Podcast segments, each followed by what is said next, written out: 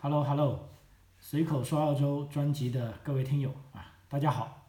老张在南澳洲阿德莱德向大家问好啊。今天录音的时间是二零二三年的八月十号啊。呃，这次节目的标题大家都看到了啊，主要是帮啊，其实这一次节目是接受了听友们的啊点题啊。呃，因为从这一个礼拜开始啊，这个全澳洲的这个呃三五七九年级学生啊，都应该拿到他们上个学期参加 NAPLAN 考试的这个 report 啊，也就是说成绩单了啊。那么这个成绩单，估计新州、昆州、维州会稍早一个礼拜啊，南澳洲呢应该是上个礼拜啊就陆陆续续的发下去了啊。那么这些成绩单呢都是。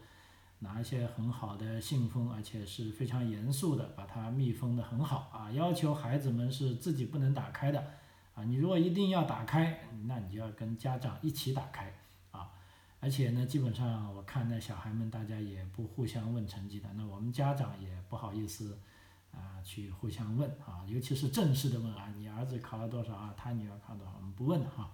啊，无非就是一些随便大家吃饭聊天的顺手带过啊。所以这时候呢，有的朋友就问，哎，老张，你说这个 NAPLAN 的成绩，我们应该怎么样看待这个 NAPLAN 成绩呢？啊，呃，我觉得这也是个很有趣的事情啊。所以在这里呢，我是，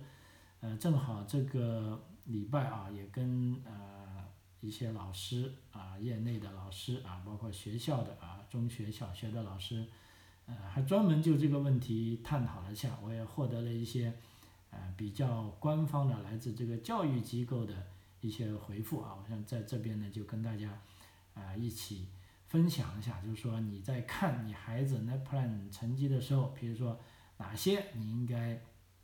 啊需要去重点了解的，哪些啊其实你需要啊没必要太多去关切的啊，嗯这个方式啊很澳洲，只能跟大家讲啊，嗯那么下面呢就。慢慢的分享下去啊，那么分享之前呢，先跟大家讲一下，我这几天又碰到一件，啊，令我这个，呃，怎么说吧，就有一句时髦的话叫，呃，目瞪口呆吧啊，好像还有一些更加时髦的网络用语，啊，我忘了哈。总而言之，这件事让我看到啊，尤其这个澳洲人啊，对这种老板的这个利益是多么的不重视。呃，这也印证了我一直以来所说的，来澳洲做生意啊，其实一个很不容易的事情，尤其是呃做这些中小生意的这些老板们啊，其实呃，因为在我的生活跟工作中接触了很多投资移民朋友，他们都呃大倒苦水啊，对这些雇员的种种行为啊，之前我还以为是一些个案，但是这几年可以说接触了挺多挺多，觉得。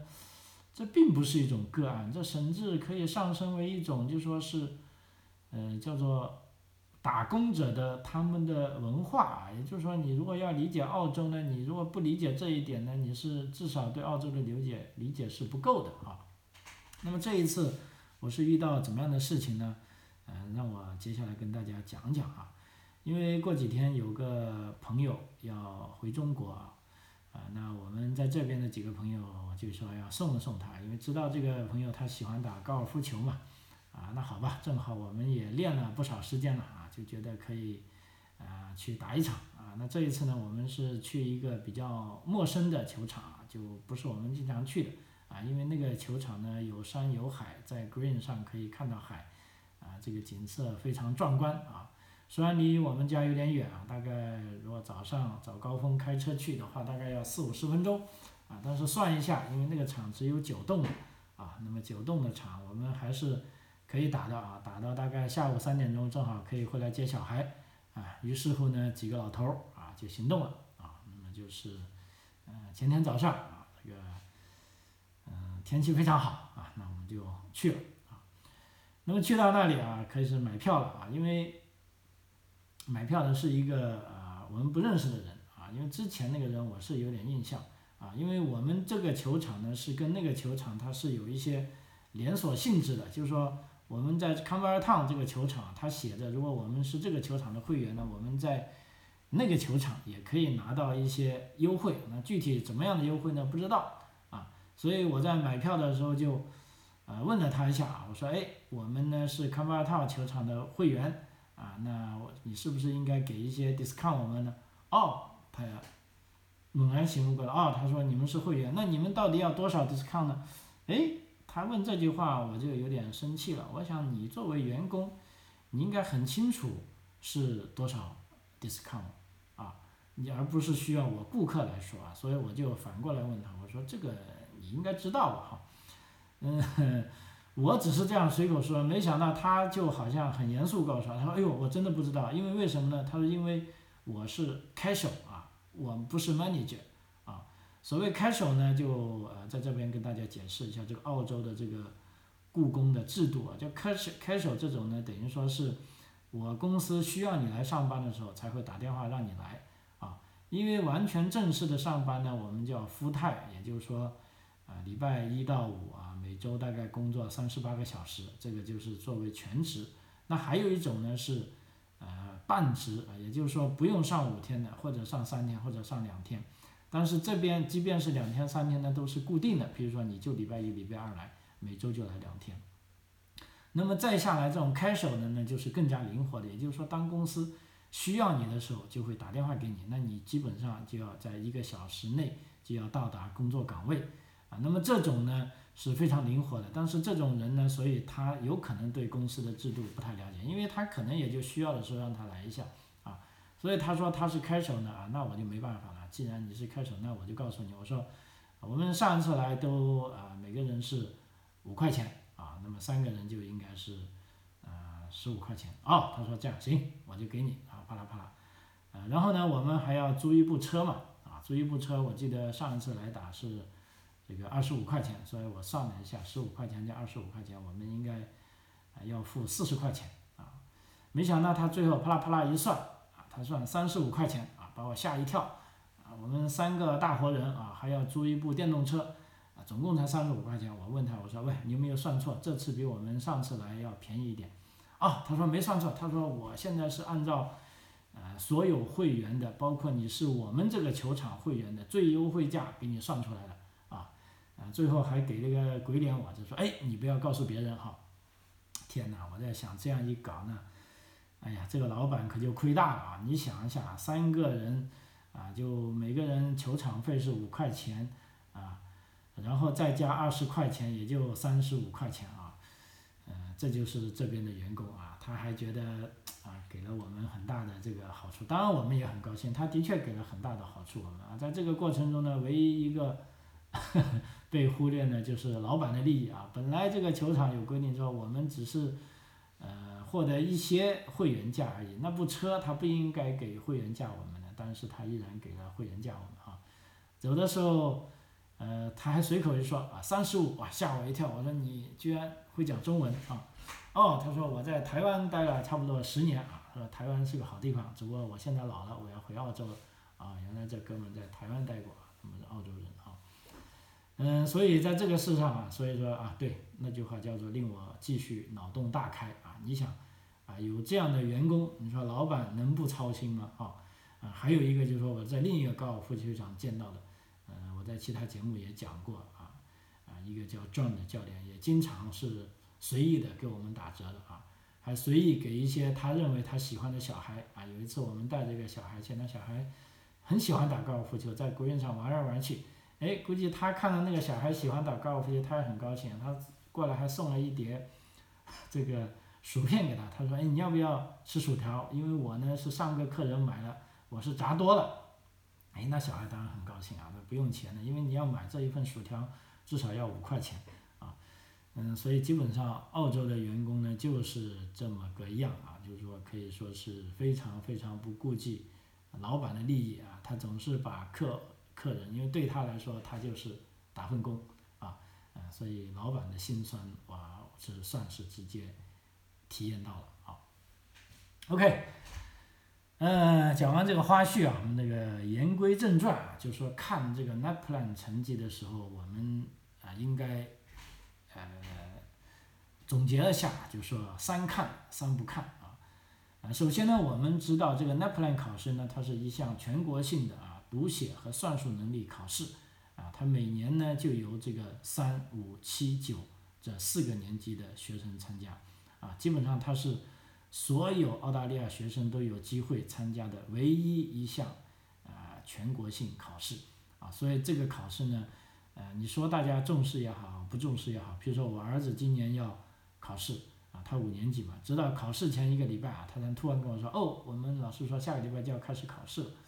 我当时还没警醒过来，什么考试？哦，他说是 NAPLAN，哇，天哪，原来是 NAPLAN 考试。嗯，但没办法啊，我们也没有任何准备啊，学校也没有任何准备啊，总而言之就参加考试啊。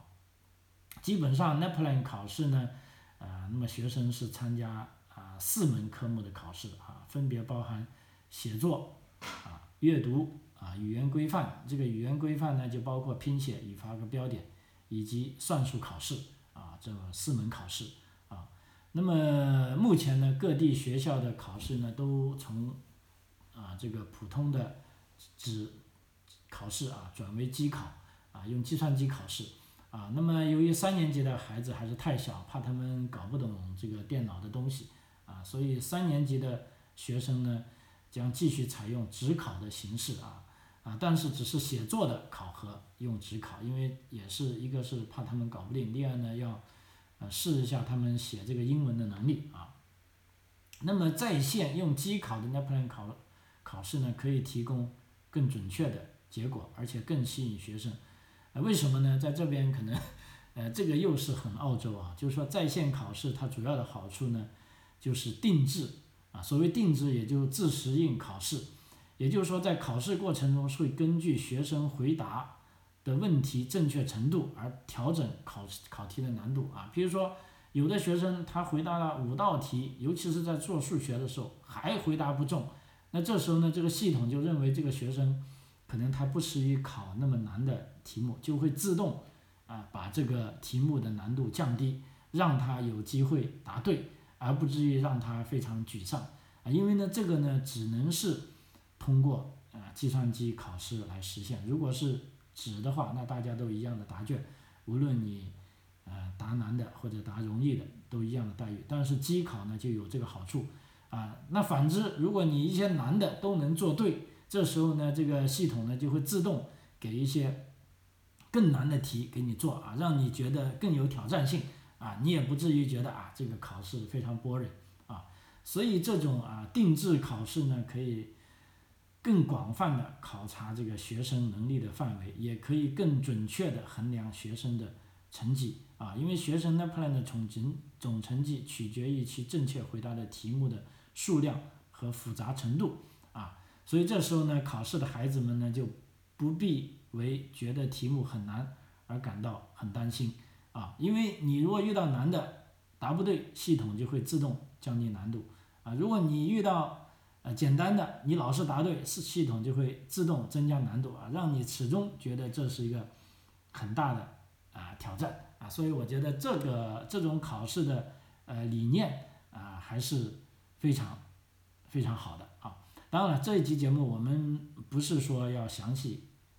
啊来讲这个考试啊，这一集呢。节目呢，主要是，呃，在刚才跟大家分享，就是说，你在看啊这些孩子的这个成绩单的时候，啊，啊，尽量做到这个啊三要啊跟三不要啊，因为就像每年考完试一样，那学生带回家的成绩单，有的时候可能是低于他们的期望啊，他们自己都会很失望啊。如果您的孩子发生这种情况，你可以发挥重要作用啊，帮助他们克服一些失望，并限制对他们健康的影响啊。与您的孩子讨论这个 NAPLAN 结果时呢，你应该说什么啊？不应该说什么呢？啊，这其实还是很关键的啊。因为在这里呢，我们首先看一下这个，呃，参加这个 NAPLAN 考试，呃，它究竟这个考试的。目的是什么？因为搞清楚这个很重要啊。我们看一下这个，因为今年那个 NAPLAN 考试呢，我也看了一个有趣的事情，就没有家长在晒他的成绩单了啊。因为什么呢？以往的呢成绩单都有把你的孩子，呃他的优秀程度，如果他上面这个成绩单的条上有个小房屋，如果你的孩子在小房屋里面呢，表示你是在前百分之五的，那这个呢很多家长就喜欢晒。我们讲的形象一点，就是说你的如果成绩，你的分数在这个小房子里，那证明你非常牛了啊。那么在今年的报告里呢，就啊 NAPLAN 这个考试机构呢就。呃，把这个表达方式取消了啊，就是说你只能知道你的孩子是 excel 啊，也就是说是呃表现超常跟 good 或者 satisfied 满意啊这几大类啊，就是说这个叫法不同了，就是说没有了这种小房子啊，所以大家就没有办法去呃显摆自己的孩子啊。嗯，OK，说回正题，就是说 NAPLAN 成绩的用途啊，用途它在官方的指引里是这样的。第一呢是学生和父母可以利用个人成绩与教师讨论学生的进展情况啊，而且教师也会利用考试成绩来帮助确定需要更多挑战或者额外支持的学生啊，而且呢学校也会利用考试成绩来确定教学计划的优势和需要改进的方面，并制定读写和算术教学的目标啊，同时呢。教育系统呢也会利用考试成绩审查为学校提供的计划和支持的有效性啊，比如说在呃前几个月南澳的一个中学呢就额外获得南澳州教育系统的一笔拨款啊，因为为什么呢？因为这个学校在上一次 NAPLAN 考试成绩啊太差了啊，那么这时候呢，呃州教育部门呢就认为是不是啊我们这个教育系统对这个学校的支持太少了呢？好，你考得差，那我就给多一笔钱你，让你。改进你的设备啊，增加你的师资啊，从而指望下一次考试你的成绩能够上来啊，呃，这其实是一个很好的。同时呢，社区的这个群众也可以在线查看各学校在一段时间里的教学业绩信息啊，因为这个教学业绩啊，嗯，尤其是咱们华人是比较喜欢的啊，就是说来查。那其实，在澳大利亚呢，你很难查到这个学，呃，因为高考又不。排名，甚至尤其是小学，你根本不知道，你只能是通过 NAPLAN 考试。如果你一定要比出个高低的话啊，包括啊，你说澳洲的小孩如果要去申请私校，那他呢，怎么样证明我不傻或者我比别人厉害呢？那我只能拿这个 NAPLAN 成绩了。所以这个 NAPLAN 成绩，呃，你说既重要啊，也不重要啊，因为你说他。重要呢，它的确是，它是这里的学学生唯一可以提供的一个考试的材料，因为它是全国统考。那全国统考它的意义就在于知道你的孩子，啊，你的学校在这个全国的在这个呃大范围里，你的排名是怎么样的啊？你说它不重要呢？啊，其实也非常不重要，因为我刚才讲了，这些考试的目的并不是说想要知道孩子能考多少分，他反而想要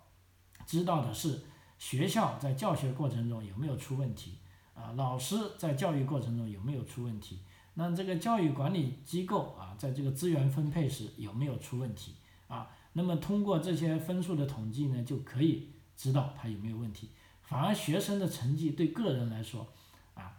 嗯，就还根本就不是问题了啊，所以说它不重要啊。所以在这里呢，我们进入了这个核心的环节，就是说，如果你呃，尤其是在澳洲，咱们的家长啊，如果你有孩子在三五七九年级的时候啊，跟孩子讨论这个呃分数的时候呢，第一你要做到的是说你要正确分析 NAPLAN 的背景和目的啊，因为我刚才讲了，家长可以为学生做的一件事就是帮助他们了解 NAPLAN 的目的和应用场景啊，因为刚才也讲了，这个 NAPLAN 考试的目的啊，它主要是让这个政府和公众。广泛的了解这个学校的表现，啊，就说你这个孩子学不学得好，呃，其实跟这个他的这个成绩怎么样是跟你的这个教育机构有关的啊，反而跟小孩并不是更重要的关系啊，所以小孩没有必要有太大的压力啊，因为这个 NAPLAN 的测试和成绩呢，可以啊为这个提供分配资源来支持需要的学校啊等这些重要信息啊。虽然每个家庭也会收到有关学生表现的信息，但是针对个人的测试以及成绩的呈现，并不是 NAPLAN 测试的最初目的啊。所以家长第一你要非常明白，这个 NAPLAN 考试的成绩，并不是针对你个人来讲的，它是一个综合性的啊，讲时髦一点就是系统工程，主要是来考察你这个教育机构跟教师有没有尽到责任啊。当然，最终这个成绩是落到这个孩子身上，但孩子在这方面他没有太多的责任啊。所以呢，你了解了他这个背景跟目的之后呢，你也要如果特别是你的孩子考得不好的话。啊，他会进行伤心啊，那这时候呢，你就要拿这个第一点来去告诉你的孩子，哎，放下负担啊，你不要想太多啊，这个不关你的事啊，啊，这个包括官方的啊教育机构，包括我跟老师去沟通的时候，他们都几乎是异口同声的啊跟我讲啊，NAPLAN 考试是这个目的啊。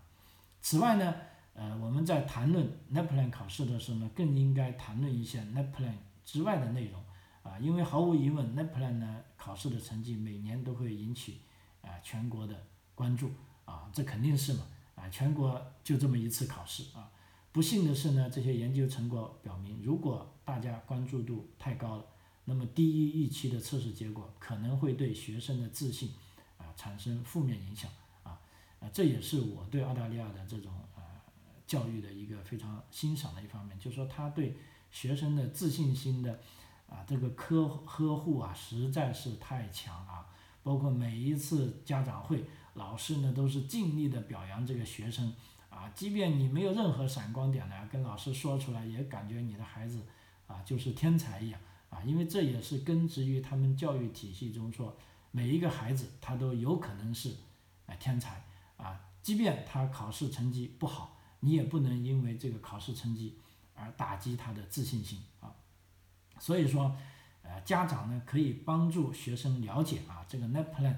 考试呢只是他们学习进度的一个指标啊，他们可以鼓励孩子关注自己的优势和其他成就指标啊，比如说你数学不好，你可以是英文好啊，那你这个呃读写不好，你可能是 writing 好啊，即便你所有的成绩不好，比如说 NAPLAN 中没有科目的成绩，比如说你的乐器玩得很好。比如说你的 drama 啊，你的这个戏剧表演的很好，或者你参与的这个课外活动啊，你的体育非常好，那这都是啊你的闪光点啊。所以说呢，这边也有一些专家表示应该放弃或者改变 NAPLAN 考试啊，因为这个考试它的关注范围过于狭窄，这样呢对一些考得不好的孩子呢就会妨碍他们的创造力。呃，那么澳洲就是这样的一个国家啊，凡事都有反对的啊，这也是呃我比较欣赏的一方面，就是说，正因为有了反对啊，才让正面的东西有了自己存在的理由啊。但是 NAPLAN 考试会不会因为这些专家说应该放弃或者改变呢？这个看来不容易啊。但即便这样，这也是一个。啊，值得争论的事情，就是说这这种争论呢，只会让 NAPLAN 考试呢，可能它的啊日后的测试呢会更加全面一点啊。第三呢，呃，与孩子的老师交谈啊，因为最重要的是，如果作为家长来说，你对孩子的 NAPLAN 成绩如果有任何疑问呢，请与孩子的老师讨论，因为你的老师呢拥有这些学生关于在学校进展情况。最有价值的信息啊，所以不管 NAPLAN 成绩如何啊，老师们可以说每天都在关注这个学生的成长，他们会不断的评估这个啊学习情况啊，他们也能够为您解释您的学生的表现，以及如何更全面的解释这个 NAPLAN 的分数啊，嗯，所以这个三个必要的点呢，我就说完了，也就是说这三个。要干的事情呢，核心呢都是在告诉啊咱们家长，啊不要因为这一次考试而给你的孩子就盖棺定论啊说他好啊或者不好，而你更加关注呢应该是就是说跟这些学校跟老师去讨论啊由于孩子考试中出现了这样的呃成绩而代表了什么样的东西啊这才是呃老师说最重要的东西。另外呢，哪三个是啊不要做的呢？啊，这个我觉得也很关键啊。比如说，第一不要去比较孩子的成绩啊，请克制性的将孩子的 NAPLAN 成绩与同龄人甚至他们自己之前的成绩进行比较的冲动啊，这个啊非常关键，因为 尤其是对咱们华人来说，有时候呢，因为成绩是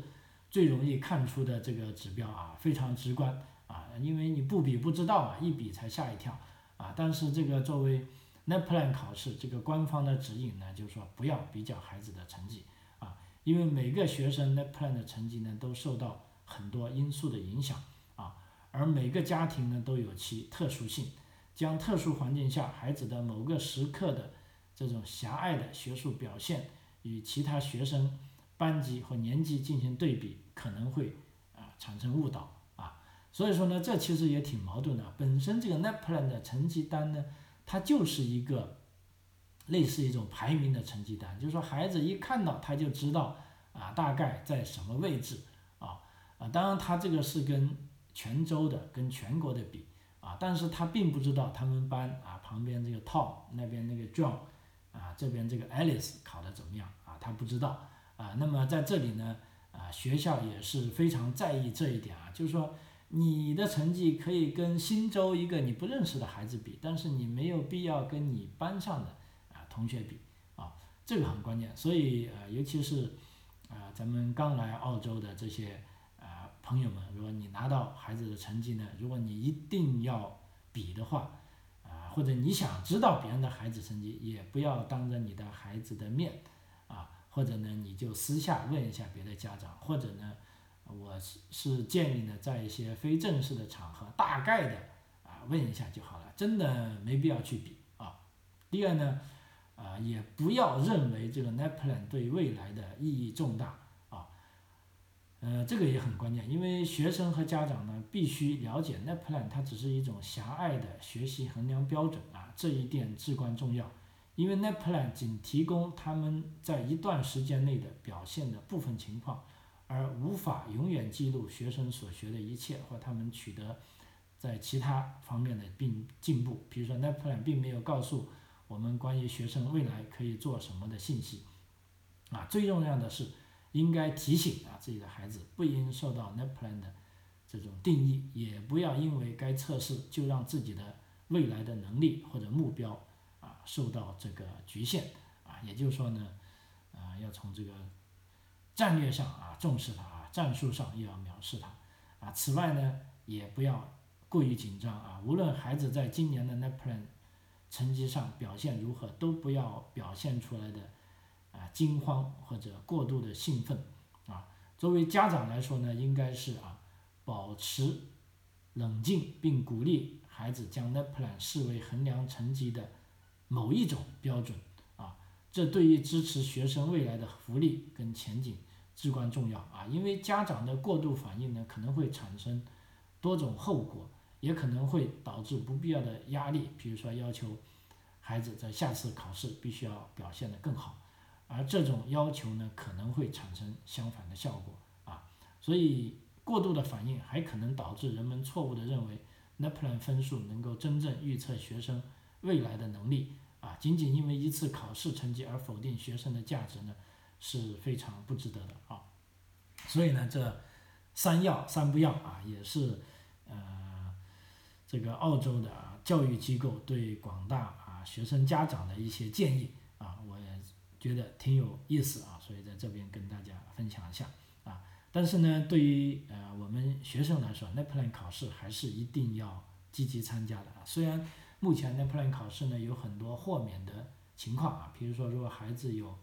比较重大的这些疾病啊，或者有一些残障，那是可以申请豁免的。另一个呢，作为新移民啊，如果你的孩子刚来到澳洲，尤其是这个非英语为母语的国家，那这个时候你可以申请呃免考啊。比如说我家老大，我记得他也是三年级。他转到正式的学校就是读三年级，他那一年呢就没有考 NAPLAN，啊啊，这是可以的啊，因为嗯参加这种全国性的测试呢机会很少，那么有的甚至优秀的孩子呢还是报名去参加什么 A CAS 啊，因为那些考试还要额外交钱的，也并不是强制到每个学生都要考的。那么 NAPLAN 呢是呃强制要考的啊，但是呢你参加一个呢目的呢不是为了盲目激娃，而是为了了解情况，并且合理和健康的为孩子规划发展啊，就说翻来覆去的讲啊，这个成绩真的就是一次性的，并不是一考定终身啊。哪怕啊，澳洲的孩子也就是三五七九，你就考四次而已啊，呃，那么五年级那一次成绩呢，可能对你申请私校有那么一点点影响，但是，啊，至今也没有任何渠道就说明私校对于哪些成绩就不收，哪些成绩就收，没有啊，因为那 plan 考试刚才已经讲了，反复在讲，它就是衡量某一阶段某一时刻啊学生在某一领域的一点点的一些东西啊，它不能。啊，综合的来评价一个学生啊。那么这边还有啊朋友在问，他说有没有必要啊去报这个辅导班，在 NAPLAN 考试里考出个好成绩呢？在这里呢，我认为是个人认为是没有必要啊。毕竟你人都来到澳洲了，你还焦虑来焦虑去，啊，那 那就真的是啊没有必要了啊。而且你为了鸡娃去报辅导班来取得好成绩啊，这样拿到的成成绩呢，其实对其他学生来说啊也是不公平的啊。包括这个 NAPLAN 考试机构啊，在他的这个考试指引上也强烈的建议啊，不要为了考试而专门去做准备啊，就是你平时该怎么教，该怎么学，你就这么学啊，然后就去参加考试啊。所以啊，今天的节目啊。到这就结束了，主要跟大家分享呀，就是说 NAPLAN 考试啊，的确是啊非常重要啊，但是它这个重要性，老师说呢，它对呃学校、对教育机构、对老师更重要，反而对你的孩子啊真的不是太重要。所以呃，对于咱们家长来说，考得好的啊自然是欢欣鼓舞，但是考得不好的也真的是没必要有任何压力啊。让这个地球继续转，让你的孩子继续啊开心的受教育就好了啊。好，时间关系啊，随口说澳洲这一期节目到此为止，非常感谢您的收听，我们下期再见，谢谢。